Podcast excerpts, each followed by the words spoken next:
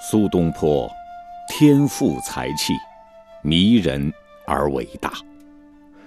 对于今天的我们来说，他仍然散发着迷人的光芒。几百年以来，写苏东坡的文章和传记不计其数，而其中最有名的，当属国学大师林语堂所作的《苏东坡传》。林语堂说。他写苏东坡传记没有什么特别理由，只是以此为乐而已。敬请收听林语堂先生所著《苏东坡传》。自长江逆流而上，经汉口，过名满天下的三峡，便进入了中国西南的一大省份——四川。再沿江上行，过重庆，直到水源，便可看见一尊大石佛，其高三百六十英尺，是由江边一个悬崖峭壁雕刻而成。在此四川省西部的边界，在雄伟高耸的峨眉山路，就是乐山。当年在苏东坡时名为嘉州，岷江。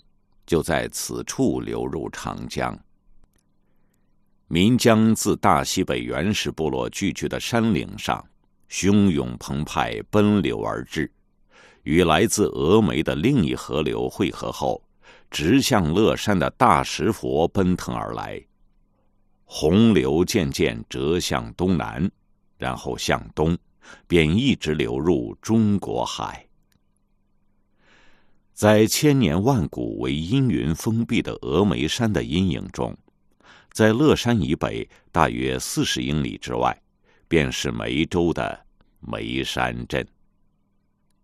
在中国文学史上，这座小镇便以当地一个杰出的文学世家出了名，这一家便是苏家，以及人所周知的三苏，父亲苏洵。生有二子，长子苏轼，字子瞻，号东坡；次子苏辙，字子由。父子三人占唐宋八大家中的三席之地。在乐山，当年也和现在一样，旅客可以乘一小舟，自玻璃江逆流而上至眉山。玻璃江因其水色而得名。因为在冬季水色晶莹深蓝，夏季之时急流自山峦间奔流而至，水色深黄。玻璃江为岷江一支流，因眉山位于乐山与四川省会成都两地之间，凡欲赴省会之旅客，必须经过眉山。若坐帆船上行。可以看见摩夷山临江而立，山势低而圆，与江苏之山形状相似。此处即是眉山，即三苏的故乡。幸亏战国时代李冰的治水天才，当地才有完整的水利灌溉沟渠。千余年来，在良好维护之下，始终功能完好。使川西地区千年来沃野千里，永无水患。摩夷山的小山丘下，稻田、果园、菜圃构成广袤的一带平原，竹林与矮小的棕树则点缀处处。自南方进入眉山镇，沿着整洁的石板路走，便可以到达城镇的中心。眉山并非一个很大的城市，但住家颇为舒适。一个现代诗人曾描述眉山，他说：“眉山镇上街道整洁，五六月间荷花盛放，最为有名。当地种植荷花已成一项庞大行业，因为临近各市镇的荷花贩子都来此地采购荷花。”人在街上步行之时，会见路旁许多荷花池，花朵盛开，香气袭人。在沙湖巷，有一座中等结构的住宅，自大门进入，迎面是一道漆有绿油的影壁，使路上行人不至于看见住宅的内部。影壁之后出现一栋中型有庭院的房子，在房子附近有一棵高大的梨树，一个池塘，一片菜畦。在这个小家庭花园之中，花和果树的种类繁多，墙外是千百竿翠竹构成的竹林。宋仁宗景佑三年。也就是公元一零三六年十二月十九日，在这栋房子里，一个婴儿脚踢着襁褓的薄布，发出了啼声。自从第一个儿子夭折之后，这个出生的婴儿变成了这家的长子。现在在这儿，趁着这个婴儿并没有什么特别的活动。也可以说，只像其他的婴儿一个样的活动之时，我们利用这段时光，把这一家大略看一下吧。不过，关于这个孩子的生日，先要说一说，不然会使海外中国传记的读者感到纷乱。在中国，小儿出生便是一岁，这是由中国人历来都愿早日达到受人尊敬的高龄的缘故。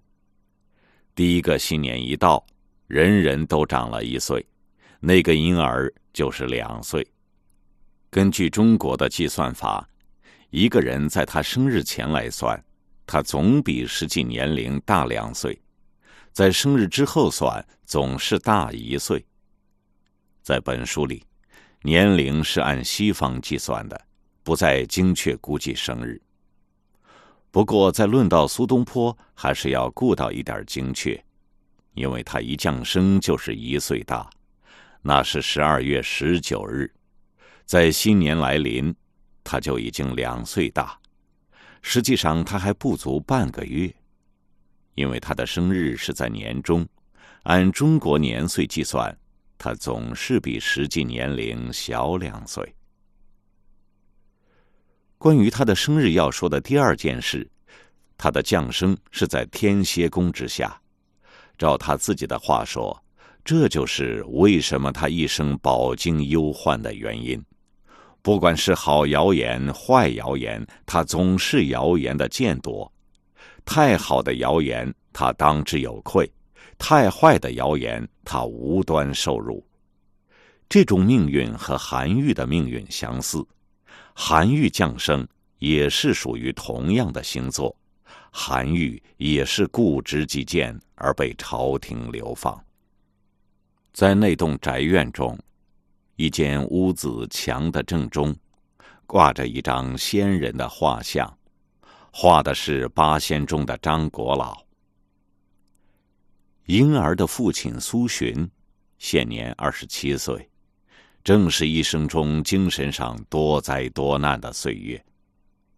他在市场上看见这张画像，乃用一只玉镯子换来的。在过去的七年之中，每天早晨，他向这幅张国老像祷告。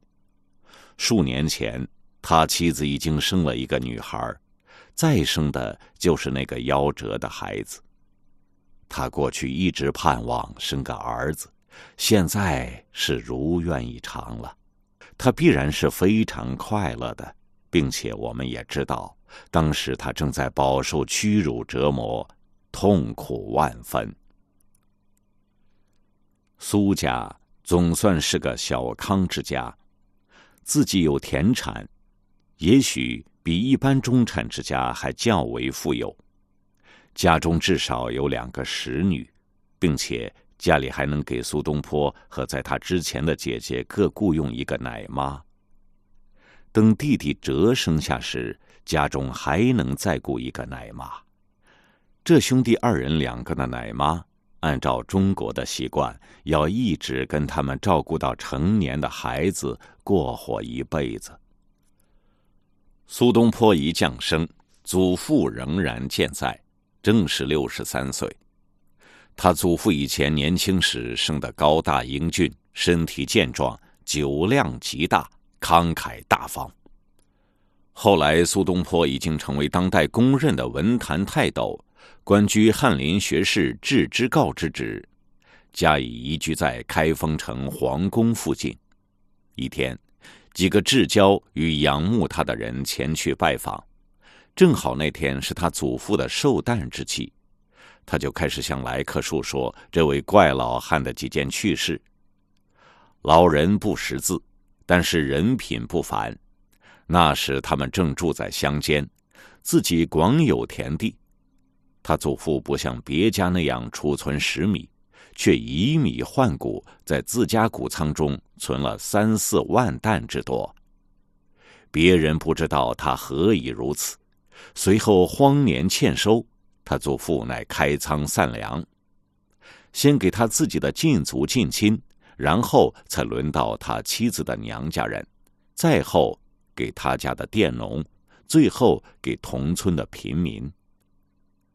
这时别人才知道他当初为什么广存稻谷，因为稻谷可藏数年，而稻米天朝时则易霉坏。他祖父衣食无忧，悠哉悠哉，时常携酒一樽，与亲友在青草地上席地而坐，饮酒谈笑，一遣时光。大家饮酒高歌，令规矩拘谨的农人都大为吃惊。一天，老汉正喝酒取乐，重要消息来到了：他的二儿子苏东坡的叔父已赶考高中。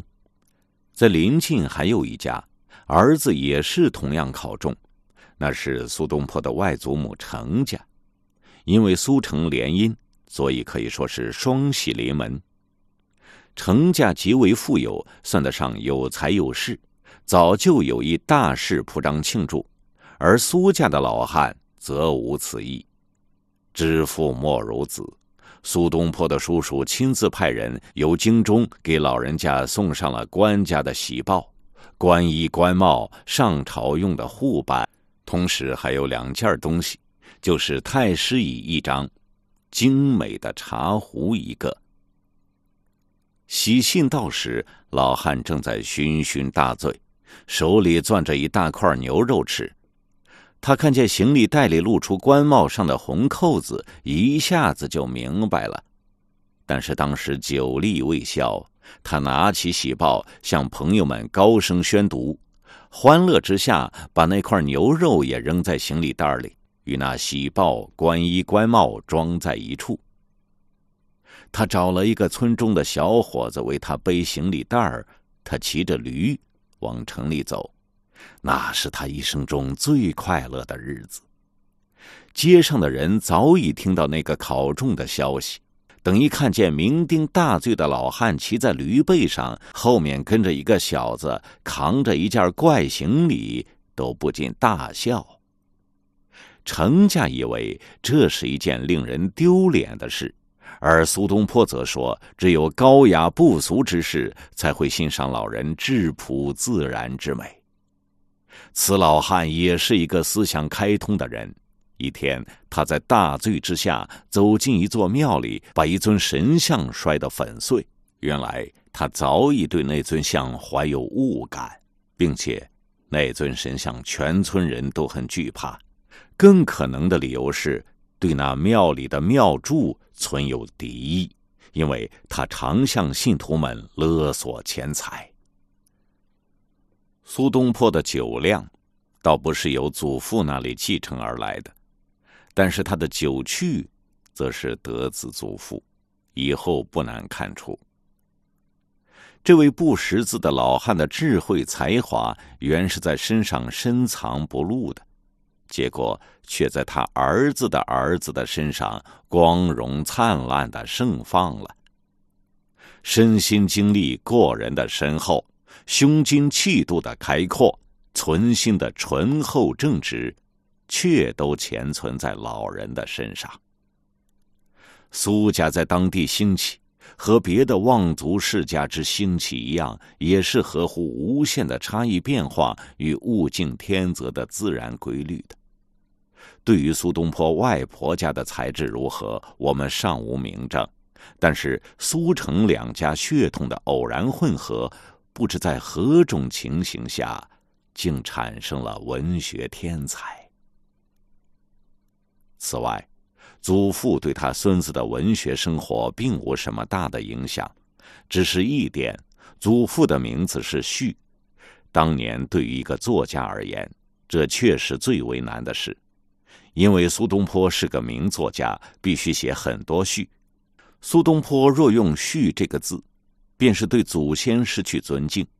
于是，他只好把他作品中所有的序都改称之为“隐”，不称父母与祖父母的名讳，在中国是很古老的风俗，有时候十分麻烦。尤其父亲的名字是很普通的字时为甚。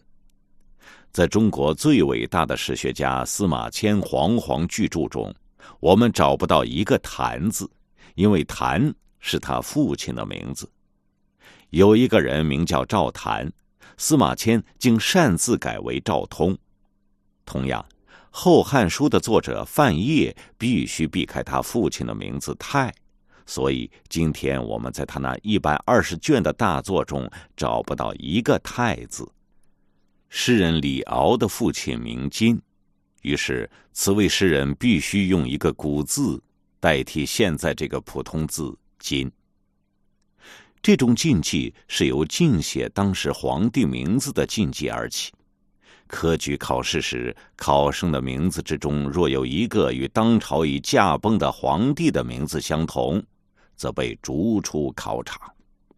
可是皇帝通常总是称年号或谥号而不称名，所以就有不少考生忘记了皇帝的名字，而真被逐出考场。有时一个皇帝也会在这方面犯了禁忌，因为谁也不易随时记着时代祖先的名字。一次，一个皇帝一时没记清楚，在给一座亭子起名字时用错了字。忽然想起来犯了禁忌，误用了祖先之名，于是刚为那个亭子颁赐了名字，立刻又改换。苏东坡的父亲苏洵，天性沉默寡言，就其政治上的抱负而言，他算是抑郁终身。不过，在去世之前，他想追求的文明与功名，在他的两个儿子身上出现了。苏洵禀赋颖逸，气质谨严，思想独立，性格古怪，自然不是易于与人相处的人。直至今日，人人都知道他到二十七岁时才发奋读书。大人常举这件事来鼓励年轻人，告以只要勤勉奋发，终会成功的。当然，聪明的孩子也许会推演出相反的结论。那就是孩童之时不一定非要专心向学。事实上，苏洵在童年并非没有读书作文学习的机会，而似乎是苏洵个性强烈，不服管教，必又痛恨那个时代的正式教育方式。我们都知道，好多才气焕发的孩子确实如此。若说他在童年时根本没读书写字做文章，恐非事实。他年轻之时必然给程家有足够好的印象，不然程家不会愿意把女儿嫁给他的。另外，同样令人惊异的是，他晚到二十七岁才发奋读书，而能闻名大噪，闻名不为才气纵横的儿子闻名所掩，这究属极不寻常之事。大约他得了长子之后。自己的态度才严肃起来，追悔韶光虚掷，痛自鞭策。他看到自己的哥哥、自己的内兄，还有两个姐丈，都已科考成功，行将为官作吏，因而觉得含羞带愧，脸上无光。此等情势，即便平庸之才都会受到刺激。对一个天赋智力如此之高的人，当时的情形一定是他无法忍受。今日由他的文集中所表现的才智看，我们对此是不难了解的。在苏洵给他妻子的祭文里，他表示妻子曾激励他努力向学，因为那位程家小姐是曾经受过充分的良好教育的。祖父对他儿子并没有说什么，也没有做什么，在他眼里，他这个儿子无论从哪方面看，只是一个倔强古怪的孩子。虽有天才，却是游手好闲，不肯正用。有朋友问他，为什么他儿子不用心读书，而他也不肯管教？他很平静的回答说：“这个我不发愁。”他的话暗示出来，那才气焕发而不肯务正的儿子，总有一天会自知犯错，会痛改前非。他是坚信而不疑的。四川的居民，甚至远在宋代就吃苦耐劳、机警善变，有自持自治的精神。他们像偏远地区的居民一样，依然还保持一些古老的风俗文化。由于百年前本省发明了印刷术，好学之风勃然兴起。在苏东坡的时代，本省已经出了不少的官员学者。其学术的造诣都高于当时黄河流域一带，因为在科举时，黄河一带的考生都在作诗方面失败。成都是文化中心，以精美的信简、四川的锦缎、美观的寺院出名，还有名妓才女，并且在苏东坡出世百年以前，四川还出了两个有名气的女诗人。那些学者文人在作品上，不同于当时其他地区文章浮华虚饰的先例风格，仍然保有西汉朴质求见的传统。在当年，也和如今一样，四川的居民都单溺于论争，酷爱雄辩的文章，甚至在中等社会谈话之时，都引经据典，富有妙语佳句。外省人看来都觉得充满古雅精美的味道。苏东坡生而辩才无碍，口舌之争绝不甘拜下风。他的政论文章清晰而有力，非常人可望其项背。数度与邪魔鬼怪的争辩，自然更不用提了。东坡和他父亲被敌人攻击时，都比之为战国诡辩游说之事。而有人则誉之为有孟轲文章的雄辩之风，巧于隐喻取弊。四川人为律师，必然杰出不凡。就因为这种理由，梅州人虽有难治之称。苏东坡一次辩称，此地居民不同于教养落后之地，不易为州官所欺。士绅之家，皆置有法律之书。不以精通法律条文为非，儒生皆力求遵守法律，亦求州官为政，不可违法。州官若贤良公正，任期届满之时，县民必图其相，悬于家而跪拜之，铭之于心，五十年不能忘。